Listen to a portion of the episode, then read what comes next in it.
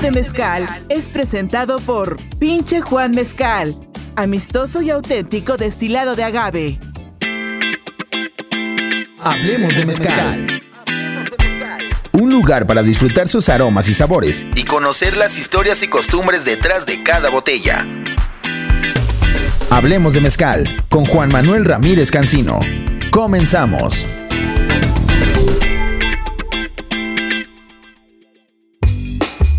Hola amigos, ¿qué tal? Gracias por acompañarme en un capítulo más de este podcast. Hablemos de mezcal. Ya saben que ustedes y yo aquí en este espacio aprenderemos y seguiremos degustando y disfrutando de este destilado de agave, el mezcal. Una gran bebida que nos representa a nivel nacional, pero sobre todo a nivel internacional, junto con el tequila. Refranero mezcalero.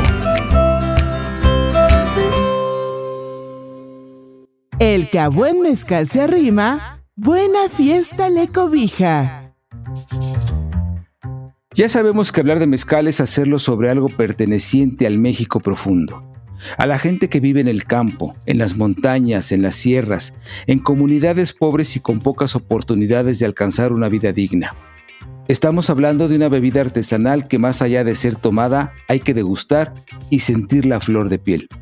Tener en nuestras manos un trago de mezcal, como sea, solo o en un cóctel, nos obliga a percibirlo, respirarlo hasta que nos enchine el cuerpo, que los pelos se nos pongan de punta, sentir escalofríos. Tenemos la obligación de respetarlo porque en su mayoría es producido por gente cuyas familias tienen varias generaciones creándolo, con todo el cariño, amor y pasión y sobre todo herencia. Les puedo parecer disco rayado, pero esto es lo que quiero que tengan presente cada vez que tomen mezcal, destilado, aguardiente o vino de agave. Todo lo que hay detrás de cada botella debemos sentirlo, apreciarlo. Y ya entrados en estos afectos y sentires sobre el mezcal, en este episodio les quiero contar sobre unos cuantos términos mezcaleros, no todos porque son muchísimos, los más comunes, que utilizan las y los maestros mezcaleros. ¿Qué significa la palabra mezcal? proviene del vocablo náhuatl mezcali que significa maguey cocido. Metal maguey, xcali cocido. Metal maguey, xcali cocido. El maguey es la materia prima para la elaboración del mezcal. De él se sacan las piñas que se cuecen en un horno cónico, para después ser molidas a mano con un trapiche o con herramientas como una taona, que es jalada por un caballo, una mula o un tractor o con una trituradora eléctrica. De ahí se obtiene el mosto, el maguey ya cocido, obtenido es fermentado en tinas de madera o pieles de animal y luego es destilado en un destilador de cobre o de ollas de barro. Agave. Es el género de la planta. Como término botánico fue acuñado por el naturalista Carlos Linneo en 1753.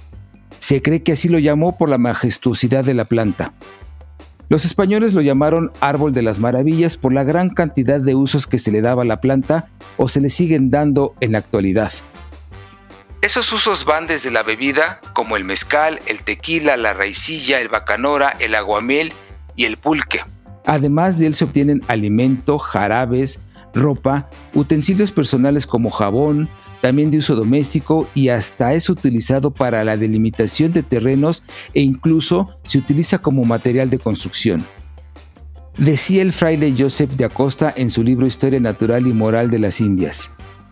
El árbol de las maravillas es el maguey, que da agua y vino, y aceite y vinagre, y miel, y arrope e hilo y aguja, y otras cien cosas. Dentro de la NOM 070 se hace referencia a las categorías y las clases de mezcal que son reconocidas por esa ley. Las categorías son mezcal, mezcal artesanal y mezcal ancestral. Estas categorías son de acuerdo a los procedimientos que se deben cumplir en cada categoría durante la cocción, molienda, fermentación y destilación. Aunque los procesos son los mismos, la forma de hacerlos los hace diferentes. Y también se refiere a las clases de mezcal blanco o joven, que es el mezcal tal cual sale después del proceso de la destilación, no es sometido a ningún procedimiento posterior a ella. Es decir, que tal cual como lo vemos en la botella, así salió directamente del alambique o del destilador. Madurado en vidrio. El mezcal debe someterse a un proceso de estabilización dentro de un recipiente de vidrio al menos 12 meses en un lugar oscuro y sin que haya cambios de luz o, u otras cosas, variedad de temperatura. Por ejemplo, se mete el mezcal en el envase de vidrio, muchos lo entierran bajo tierra o hay un mezcal que se llama Lágrimas de Mayagüen, que es de Michoacán, que lo meten al envase de vidrio y lo meten al, lago de Pátzcuaro durante 12 meses. Entonces tienen su ceremonia para meterlo y tienen su ceremonia que fue en noviembre para sacarlo y es todo un ritual ceremonial y todo y dicen que le da un diferente sabor. Sabe muy diferente, dicen, de cuando lo mete uno a cuando sale 12 meses después. Reposado. El mezcal debe estar entre 2 y 12 meses en recipientes de madera, las llamadas barricas, esas que ven de otras eh, bebidas alcohólicas y eso. La madera le da un sabor muy diferente al mezcal porque el mezcal absorbe las características de esa madera. Muchas de ellas son hechas de madera de roble. Añejo o añejado. El mezcal que permanece más de 12 meses en recipientes de madera con una capacidad menor a los mil litros Aquí hay que hacer un poquito la diferencia. El reposado está entre 2 y 12 meses y el añejo debe de estar más de 12 meses en esos recipientes. El abocado. Es el mezcal ya destilado pero al que se le adicionan ingredientes para añadirle sabor. Es decir, ustedes ya tienen su mezcal en su botella, en su recipiente de vidrio o donde sea y le ponen algunas frutas, alguna hierba como el de cannabis o cualquier otra cosa y ese es el abocado se le adicionan sabores, se le adicionan frutas, se le adicionan vegetales, hay quienes ponen alacranes, hay quienes ponen gusano, y esos sabores los obtiene el mezcal después de haber sido destilado. Que el destilado con es el mezcal que se produce, que se destila con los ingredientes eh, mezclados con el mosto dentro del destilador. Es decir, ustedes deben poner la fruta, la pechuga de pavo, de pollo o con lo que lo quieran destilar dentro del destilador y ese es el destilado con, el que se destila con la fruta dentro del aparato destilador y el abocado es el que ya teniendo el mezcal en nuestras manos se le adicionan las frutas o los sabores. Espero que les haya quedado claro. Si no, pues me escriben y ya les platico. En la NOM 070 también se habla sobre el etiquetado para venta nacional y para exportación, sobre el envasado, la comercialización y muchos otros detalles técnicos que tienen que ver con otras normas que se deben cumplir. Durante la fermentación esta se puede pasar de tiempo por descuido y en consecuencia el mosto que está dentro de la tina comienza a echarse a perder, lo que se llama acedar que no es otra cosa más que ponerse agrio y ese mosto ya no sirve para destilación. Hay quien lo usa porque no quiere perder dinero, pero sale un mezcal que huele mal como si estuviera podrido. A la persona que se dedica a la producción y cultivo del maguey se le llama maestro agavero. Una cosa es el maestro mezcalero, quien es quien eh, produce el mezcal, lo destila, y otro es el maestro agavero, quien es quien se dedica a plantar, cultivar los agaves y es quien se los vende al maestro mezcalero si es que el maestro mezcalero no tiene sus propias plantaciones. Y como ya lo hemos dicho, aquellos que producen mezcal, pero que no están dentro de la denominación de origen, Pueden llamar a su destilado aguardiente de agave o aguardiente de mezcal, o hay quien lo llama vino de mezcal, y así libran la certificación de cualquier organismo que tenga su función. En todo el país se produce mezcal. Están los procesos de cocción, molienda, fermentación y destilación. Pero como no están dentro de los nueve estados que conforman la denominación de origen no tienen por ley el derecho de ponerle la palabra mezcal a su etiquetado. Es por eso que la ley les permite ponerle aguardiente de agave, aguardiente de mezcal o hay quien les digo, les repito, pone vino de mezcal. La autoclave. Es un horno industrial que se utiliza para hacer los mezcales que ahora se denominan contemporáneos y que no tienen ningún procedimiento artesanal en su proceso. Hagan de cuenta que es una, una olla de presión, una olla, sí, como las que usan en la cocina, enorme, grandota. Meten ahí las piñas y las cierran a presión y ese es el autoclave y eso ayuda muchísimo, muchísimo a ahorrar tiempo para ese tipo de mezcales que son industriales o contemporáneos. La barrica es el recipiente donde se añeja el mezcal y que son fabricadas con madera de roble. La canoa. Esta canoa se utiliza sobre todo en el mezcal ancestral. Es una pequeña tina cóncava donde se machaca manualmente el agave cocido, el mosto, para obtener sus azúcares con un mazo de madera. Normalmente son dos personas. Uno da un golpe, luego el otro, luego el otro y así van. Como que se sincronizan y se ve padre esa, esa parte del proceso de la destilación. La destilación se parte en tres. Puntas, cuerpo y colas. Las puntas o cabezas son el mezcal con un grado de alcohol entre los 55 y 65 grados o más. Se puede beber pero no es aconsejable por el alto grado de alcohol. No es sano. No, no lo hagan. Si lo van a probar, tómense uno o dos y ya con eso, porque sí es muy peligroso por el, el nivel de alcohol que tiene.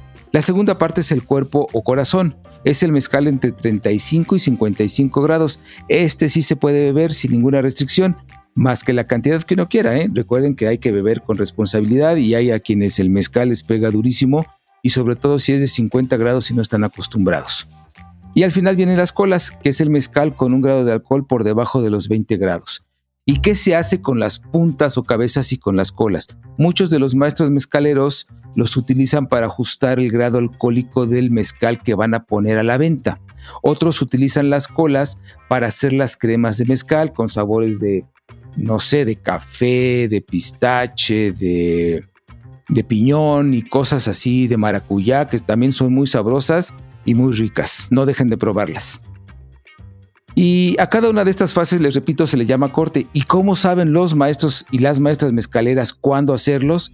Pues como ya les había platicado, con el perlado. Recuerden que entre más grande es la perla, son, se, llega a los 55 grados y entre más pequeña se, se, acerca a los 45.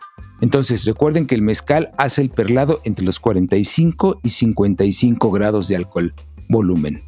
Hay una parte del, destilador que se llama el serpentín, que es el condensador. Pues si ustedes ven un destilador de cobre, que es muy común, al final sale un tubo y empieza a hacer como círculos, como un serpentín, y eso, esa parte del, destilador está dentro de una tina de agua fría que hace que el vapor que sale de la destilación se condense y se vuelva agua y eso se convierta en líquido y ese líquido es el mezcal. Ese es el serpentín.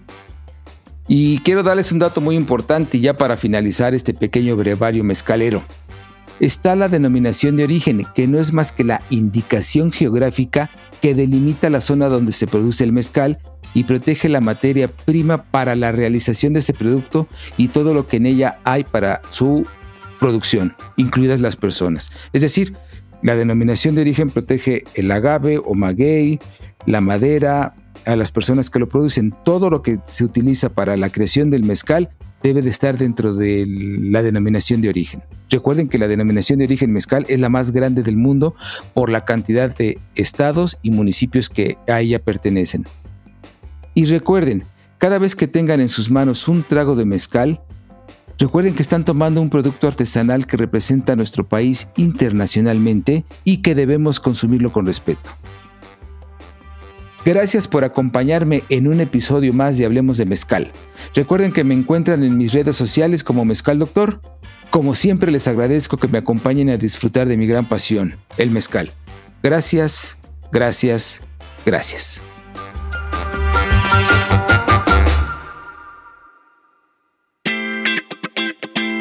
Hablemos de mezcal un lugar para disfrutar sus aromas y sabores y conocer las historias y costumbres detrás de cada botella. Hablemos de mezcal con Juan Manuel Ramírez Cancino. Gracias por acompañarnos.